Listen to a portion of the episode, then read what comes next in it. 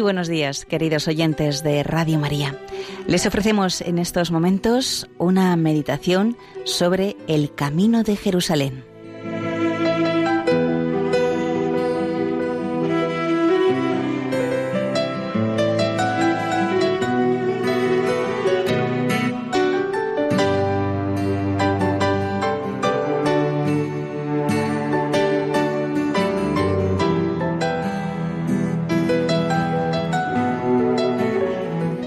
Cuando ya estaba cerca el tiempo de su partida, Jesús decidió firmemente marchar hacia Jerusalén.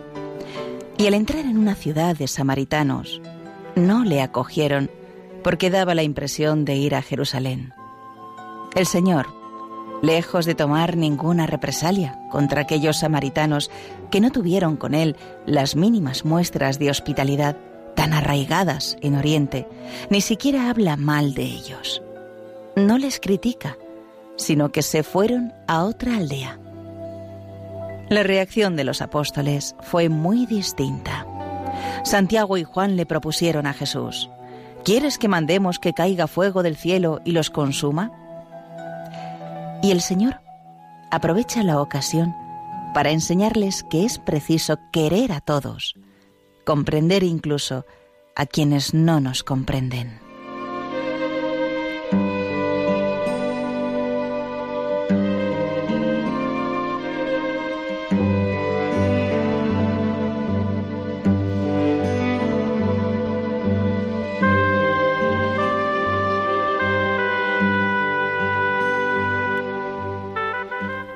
Muchos pasajes del Evangelio nos señalan los defectos de los apóstoles aún sin limar y cómo van calando en su corazón las palabras y el ejemplo del Maestro.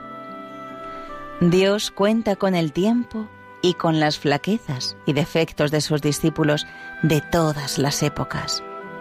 Pocos años más tarde, el apóstol San Juan escribirá, El que no ama no conoce a Dios, porque Dios es caridad.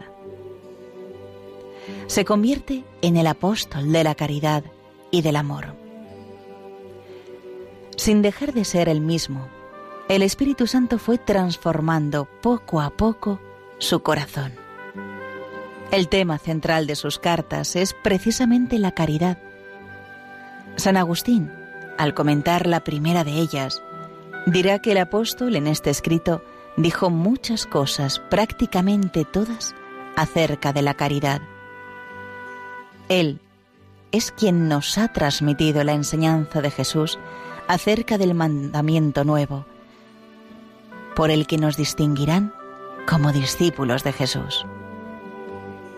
Junto al Maestro, aprendió bien que si nos amamos unos a otros, Dios permanece en nosotros y su amor alcanza en nosotros su perfección.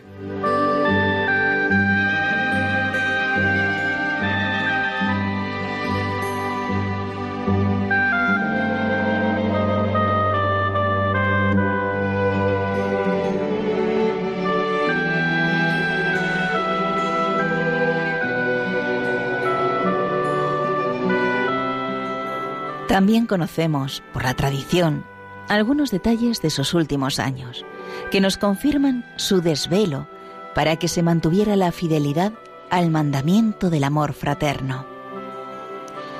Cuenta San Jerónimo que cuando los discípulos le llevaban a las reuniones de los cristianos, pues por su ancianidad él no podía ir solo, repetía constantemente, Hijitos, amaos los unos a los otros.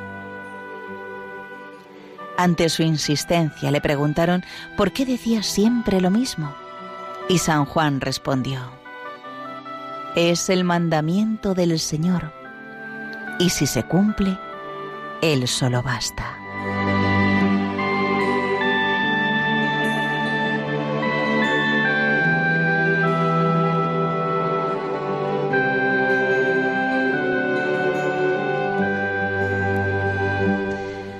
Para nosotros, que nos vemos con tantos defectos, es un estímulo lleno de esperanza meditar que los santos también los tuvieron, pero lucharon, fueron humildes y llegaron a la santidad, incluso a sobresalir, como vemos en San Juan, en aquello en que parecían estar más lejos del Espíritu de Cristo.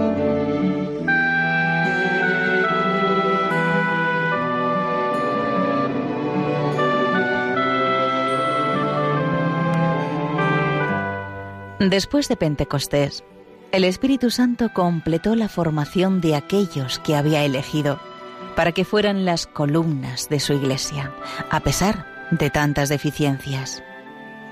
Desde entonces, no ha cesado de actuar en las almas de los discípulos de Cristo de todas las épocas. Sus inspiraciones son a veces rápidas como el relámpago. Nos sugiere en lo más íntimo del alma que seamos generosos en una pequeña mortificación, que tengamos paciencia ante una adversidad, que guardemos los sentidos. En unas ocasiones actúa directamente moviendo al bien, sugiriendo, inspirando. Otras lo hace a través de los consejos recibidos en la dirección espiritual, de un acontecimiento, de la actitud ejemplar de otra persona, de la lectura de un libro bueno. Él quiere situar en el edificio de mi vida la piedra que conviene colocar en aquel momento preciso y que es reclamada, digámoslo así, por el plano del edificio, según el estado actual de la construcción, del gran proyecto que Dios tiene sobre nuestra vida, el cual no quiere llevar a cabo sin nuestra colaboración. Y todo está ordenado, unas veces permitido y otras enviado por nuestro Padre Dios para que alcancemos la santidad, el fin para el que hemos sido creados, y en que consiste nuestra plena felicidad aquí en la tierra y después, por toda la eternidad, en el cielo. También el dolor, el sufrimiento o el fracaso que Dios permite están orientados a ese fin más alto, que nunca debemos perder de vista. Esta es la voluntad de Dios, vuestra santificación.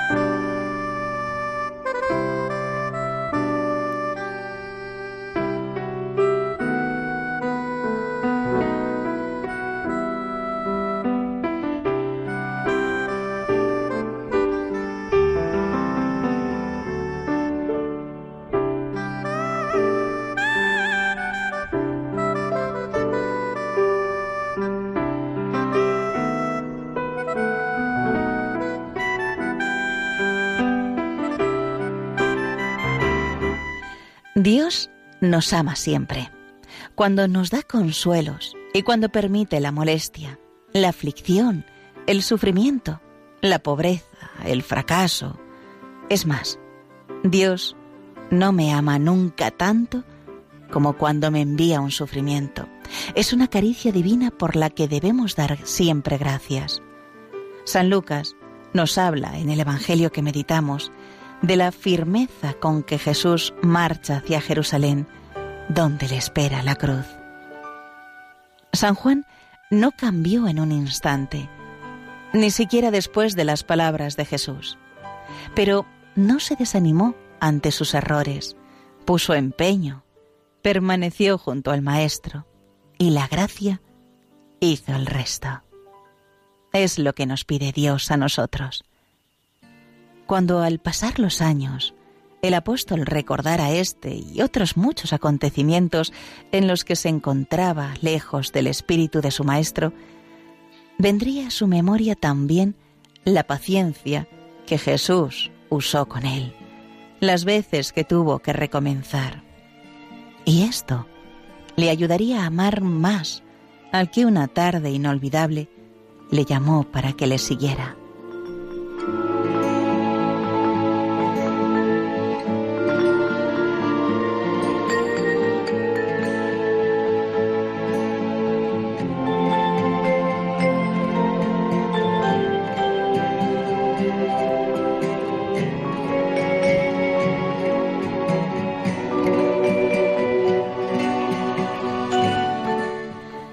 Dios concedió a San Juan una particular profundidad y finura en la caridad, tanto en su vida, el Señor lo destinó para que se hiciera cargo de su madre, como en sus enseñanzas. Él escribió, movido por el Espíritu Santo, estas palabras llenas de sabiduría. En esto se conocen los hijos de Dios y los hijos del diablo. El que no practica la justicia no es de Dios, y tampoco el que no ama a su hermano.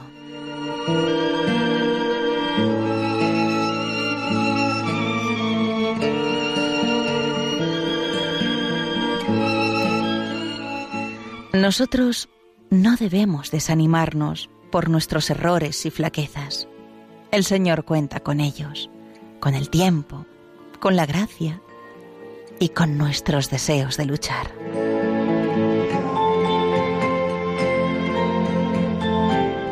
Para combatir con eficacia en la vida interior, debemos conocer bien lo que los autores espirituales han llamado el defecto dominante, el que en cada uno tiende a prevalecer sobre los demás y como consecuencia se hace presente en la manera de opinar, de juzgar, de querer, y de obrar. Es aquel que de alguna manera se manifiesta en lo que hacemos, queremos, pensamos. La vanidad, la pereza, la impaciencia, la falta de optimismo, la tendencia a juzgar mal. No subimos todos por el mismo camino hacia la santidad. Unos han de fomentar sobre todo la fortaleza, otros la esperanza o la alegría. En la ciudadela de la propia vida interior, el defecto dominante es el punto débil, el lugar desguarnecido. El enemigo de las almas busca precisamente en cada uno ese punto débil, fácilmente vulnerable, y con facilidad lo encuentra.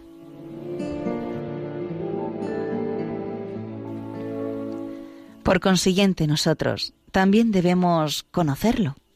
Para esto es preciso preguntarnos dónde tenemos puestos habitualmente nuestros deseos. ¿Qué es lo que más nos preocupa? ¿Lo que nos hace sufrir a menudo o, o lo que con frecuencia nos lleva a perder la paz o a caer en la tristeza? También está relacionado con el defecto dominante el mayor número de tentaciones que padecemos, pues es por donde el enemigo nos ve más débiles Y por eso mismo, por donde más ataca.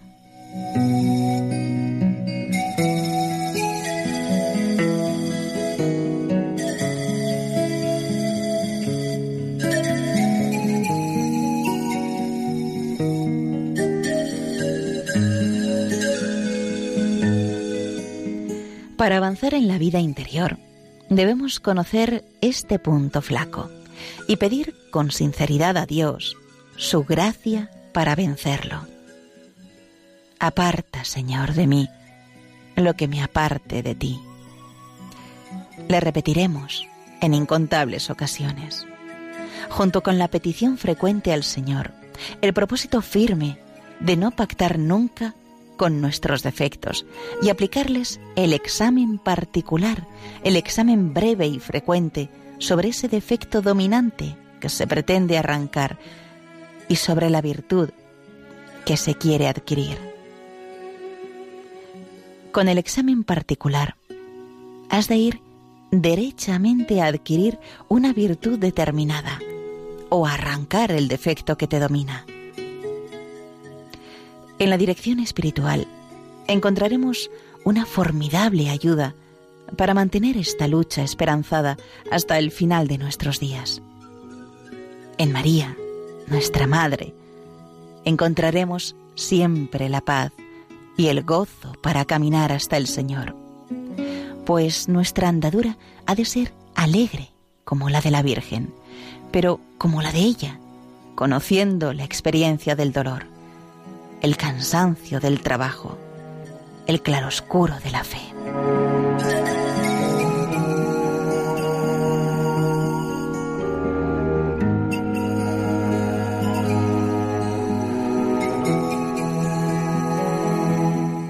Marchemos de la mano de María, la llena de gracia.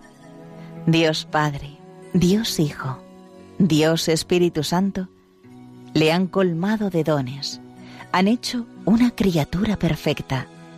Es de nuestra raza y tiene por misión repartir solo cosas buenas. Más, ella se nos ha convertido en vida, dulzura y esperanza nuestra. María, la Madre de Jesús, signo de consuelo y de esperanza segura marcha por la tierra iluminando con su luz al pueblo de Dios peregrinante. Ella, nuestra Madre, es el camino, la senda, el atajo para llegar al Señor. María llenará de alegría nuestras labores, nuestras tinajas, nuestros andares.